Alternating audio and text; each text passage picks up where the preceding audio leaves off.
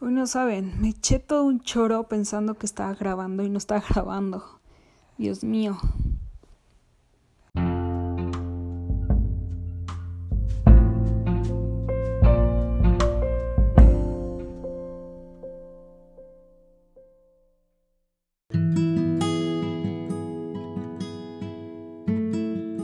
Mm, puse en el título que han sido días complicados porque yo sé que mucha gente está muy cansada de oír esto, pero al final esto lo estoy haciendo porque es como un día a día de lo que estoy viviendo. Entonces, he dejado de subir algunos días porque pues, hay veces que no tengo ganas. Entonces, esto es como de verdad lo más natural. O sea, si no tengo ganas, no lo voy a hacer. No me pagan. Entonces, bueno, no hay, no pedo. Pero han sido días muy complicados porque yo sé que muchísima gente está harta y le choca estar hablando o escuchando el tema y puede ser que yo lo repita mucho y de verdad a partir de mañana quiero desconectarme un poco porque han sido días súper desgastantes. Este, creo que en México no se ha manejado de una manera muy inteligente esta situación del de, coronavirus. Eh, el presidente dice una cosa, eh, Gatel dice otra, eh, la jefa de gobierno otra y, y se hacen otras. Entonces, la gente, la gente está como chicharito en batea, como para acá, para allá, para qué hacemos, qué, qué, qué, qué, qué pasos se van a seguir.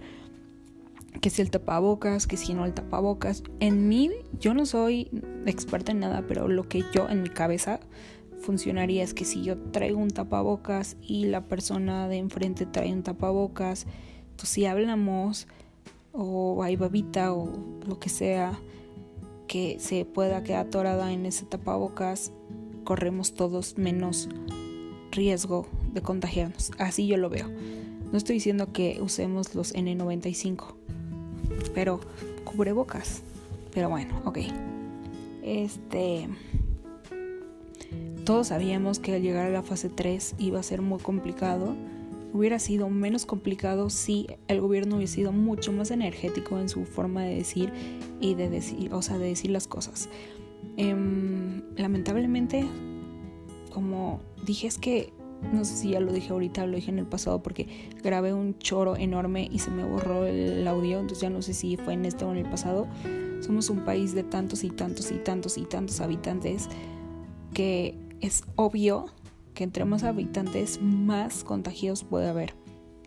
Entonces, si sabes de qué tamaño es el país que estás gobernando y lo necio que somos los mexicanos, tenemos, o sea, se tendría que haber puesto orden y súper rudos en su manera de decir, no se sale, no sé, no sé qué, bla, bla, pero si uno está diciendo que se abracen, el otro diciendo que ya el 10 de mayo todo el mundo puede estar visitando a sus mamás, el otro diciendo, pues es un cagadero y la gente cree lo que, lo que, lo que ellos, que son la autoridad supuestamente, están diciendo y ahorita se está viendo el resultado de ese cagadero. Y me da muchísimo coraje que estén diciendo que los hospitales no están saturados y que no pasa nada y ayer o sea, escuchando de un presidente que supuestamente es el que tiene que pues no, no, no sabemos que ningún presidente lo hace eh, habla con la verdad diciendo que tenemos un 70% de camas libres. Y pues mm, esta semana me ha tocado vivir una una realidad y, y, no es directa, no es de un familiar, pero es del papá de una de mis mejores amigas que ha estado de aquí para allá, de aquí para allá, de aquí para allá desde el martes buscando un hospital que lo acepte y, a mí que no me vengan a decir que, güey, que estoy exagerando y como en Twitter llegaron y me dijeron que me pagan o que estoy inventando, que fue por llamar la atención. Y, y la verdad, se, me vale madre lo que piensa la gente. Esto es una historia real que yo, yo, yo, no la estoy viviendo en carne y hueso, pues no la tengo que vivir yo en carne y hueso para decir, para saber más bien que es real, porque es de mi mejor amiga lo que estoy viviendo. Entonces, eh, el martes el papá de mi amiga se puso muy mal, muy, muy mal, no podía respirar. Eh, estaba ya hasta casi delirando de que ya está diciendo cosas que ni al caso y no lo querían aceptar en hospitales porque no traía una prueba o no se había hecho una prueba de coronavirus y no había salido positivo. Entonces fue todo un tema entre que el señor se agaba el conseguir a alguien que le hiciera la, prueba, fueron al chopo, fueron a mil lados, que te dicen que vayas y no, no se podía, que, que era con cita, que no, que mejor te lo mandan a tu casa, no sé qué, y por acá el señor sintiéndose fatal. Eh, por fin consiguieron una clínica por el Pedregal, se fueron, se le hicieron y obviamente como todos sabemos en cinco días tienes la prueba. Mientras tanto el señor se le iba al aire, tuvieron que conseguir un oxígeno y se fueron a, su casa con un tanque de oxígeno. Gracias a Dios pudieron conseguir el oxígeno porque también están casi agotados.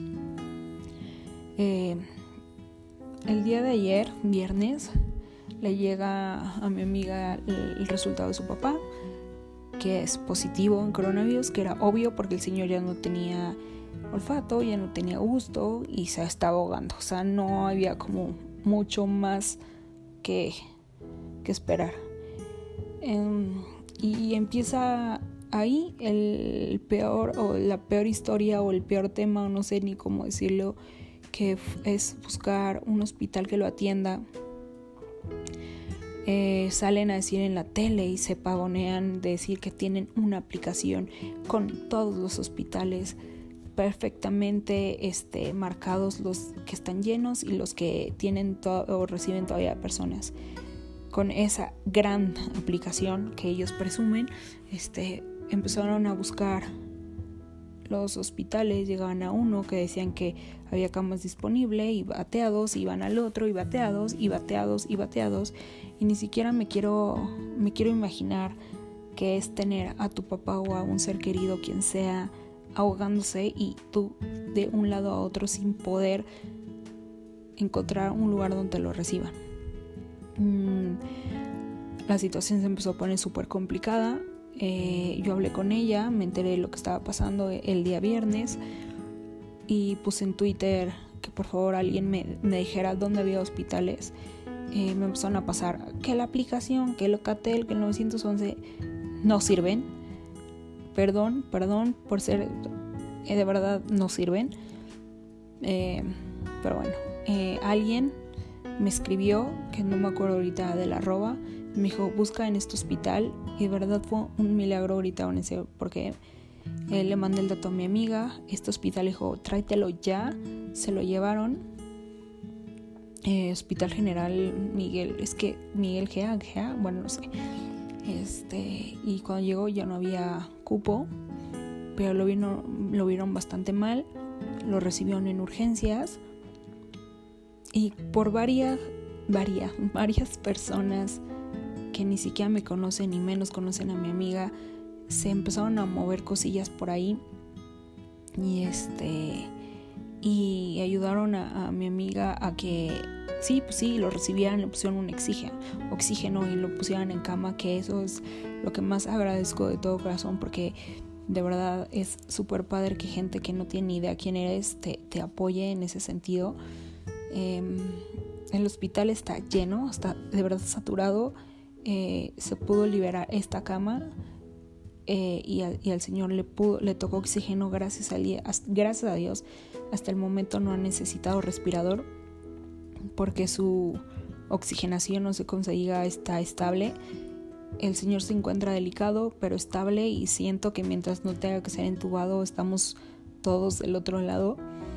Mm, ha sido muy complicado porque pues mi amiga ha tenido que estar afuera de urgencias, sentada 24/7, no se ha movido. Em, y es una historia de millones de las que están afuera.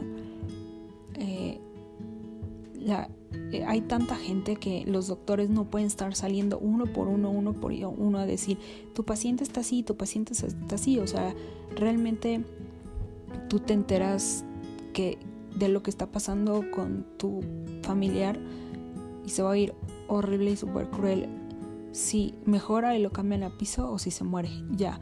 O sea, entonces imagínense estar afuera de un hospital esperando a ver qué, qué está pasando y pues no vas a recibir nada, nada de información durante muchos días. o solo igual una vez al día en la noche cuando ya pasaron 24 horas y estás desesperada porque no sabes cómo, qué pasó con la enfermedad en esas 24 horas, ya sabes, es un tema muy complicado.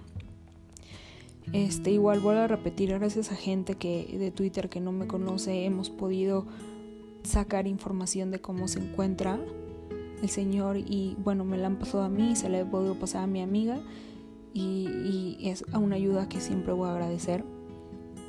Pero la situación en 24 horas, por lo menos en ese hospital, que quiero pensar que si multiplicas eso por todos los hospitales es terrible todo.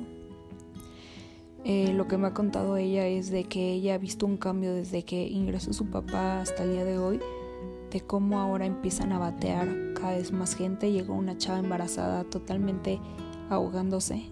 Imagínense la situación, embarazada sin poder respirar. Eh, igual con prueba positiva de coronavirus y no la aceptaron. O sea, me está diciendo que es lo peor que le ha pasado ver cómo la gente se hinca, llora, ruega y no poder aceptarlas. Mm, llegó otro señor, grande, igual, la misma situación, sin aire, no sé qué, bateados. Y, empiezas a ver el drama alrededor de la familia desesperada, el paciente desesperado y no hay manera de que puedan recibirlos. Y eso es, multiplícanlo por todos los hospitales de México y ni siquiera supuestamente estamos en el tope de este pedo. Que todavía falta una semana, unos dicen que hasta el 10 de mayo, otros dicen que hasta el 26. Eh, uno de los temas que, que, más me caga y sé que mucha gente lo puede hacer y cada quien tiene la manera igual, vuelo, cada, quien vive su, su, cuarentena, su pandemia y todo como quieran, pero a mí me da mucho coraje que, por ejemplo, voy a hablar por mí, que yo tengo una empresa chica y que yo me encerré, se puede decir, o, empecé a cuidar, a cuidarme desde hace más de un mes y medio y que no estoy recibiendo lana y que trato de ser lo más prudente, salgo a súper, salgo a cosas básicas, pero no me voy de peda, no, no, no estoy echando desmadre con mis amigos en sus casas me da mucho coraje ver a conocidos, a gente que lo sigue haciendo sin un poquito de conciencia. Mm, yo no soy millonaria y cada semana que pasa veo como el guardadito que tenía se va bajando, bajando, bajando. Yo tengo una señora que me ayuda en la casa que desde hace más de un mes y medio le dije que no viniera, que ella se queda en su casa y yo le sigo pagando a pesar de que no viene. Entonces me da coraje que yo por acá gasto para ayudar a alguien más, para ser conscientes, para que pues es un esfuerzo que yo estoy haciendo, que yo no estoy recibiendo, pero estoy pagando y por allá hay otras personas que siguen de pedas. Y como yo hay miles, y desde empresarios chiquitos hasta empresas grandes que están haciendo un gran sacrificio para que otros, perdón por la palabra, pero pendejos y que les valgan madres, no se estén tomando las cosas en serio. Y Aparte siento que es una puta una cachetada, para no decirlo más fuerte tampoco, a los médicos, a las enfermeras que se están jugando la vida por atender a la gente. Todos los días se juegan la vida y para que otros pendejos estén yendo de puentes, solo me voy a ir a coger con esta vieja y me regreso. Ajá, y si solo te fuiste a coger con esa vieja, pero esa vieja ya se fue solo a coger con otro güey. Y ya, es una cadenita de infección. Solo voy a ir a echarme unas chelas con este güey que también está haciendo cuarentena y después él ves al otro güey que solo se fue a tomar otra chelita con otro güey que también está haciendo cuarentena, pero el otro güey pues solo se fue y así interminable la cadena de pendejadas. Y, y, y, después estamos todos chillando que los hospitales están colapsando. O sea, es una situación bien complicada y yo espero que cada vez nos tomemos estas cosas mucho más en serio porque, puta, de verdad, no tengo ni idea. O sea, yo vuelvo a lo mismo, no, no lo estoy viviendo yo, yo directamente con un familiar, pero lo estoy viendo con mi mejor amiga y no saben el desgaste, el, no puedo explicar, o sea, que te digan, no hay hospitales, llevo cinco hospitales, no lo reciben, no puede respirar, necesito un oxígeno, por favor ayúdame, hazme paro aquí, eh, ayúdenme con este doctor, busquen a este, no sé qué, y qué hago, mi papá lo traigo en el coche, se está ahogando, o sea, no mames, no mames, es un algo que no le deseo a nadie de verdad. O sea, por favor hay que eh, cuidarnos y, ser conscientes y apoyarnos y, no sé, pero no sé si sea muy, muy tarde para la gente que, que no se lo tomó en serio, pero es momento de verdad de tomárselo no, no, no muy en serio, muy en serio, o sea, porque siento que las próximas semanas, no, ni siquiera semanas, ¿eh? O sea, en los próximos días esto va a estar muy, muy, muy cruel y, yo deseo de todo corazón que todos nosotros estamos bien y nuestros familiares, se los juro. Y, ya, y perdonen por igual es como un, no sé, podcast o episodio, no sé cómo se diga, muy como malvibroso, muy feo, pero es que de verdad es muy preocupante y es una realidad que está pasando en nuestro país. Y pues no sé, no sé. Pero pues al final dije que iba a contar lo que iba viviendo todos los días. Entonces pues esto es lo que he vivido estos días. Y ya.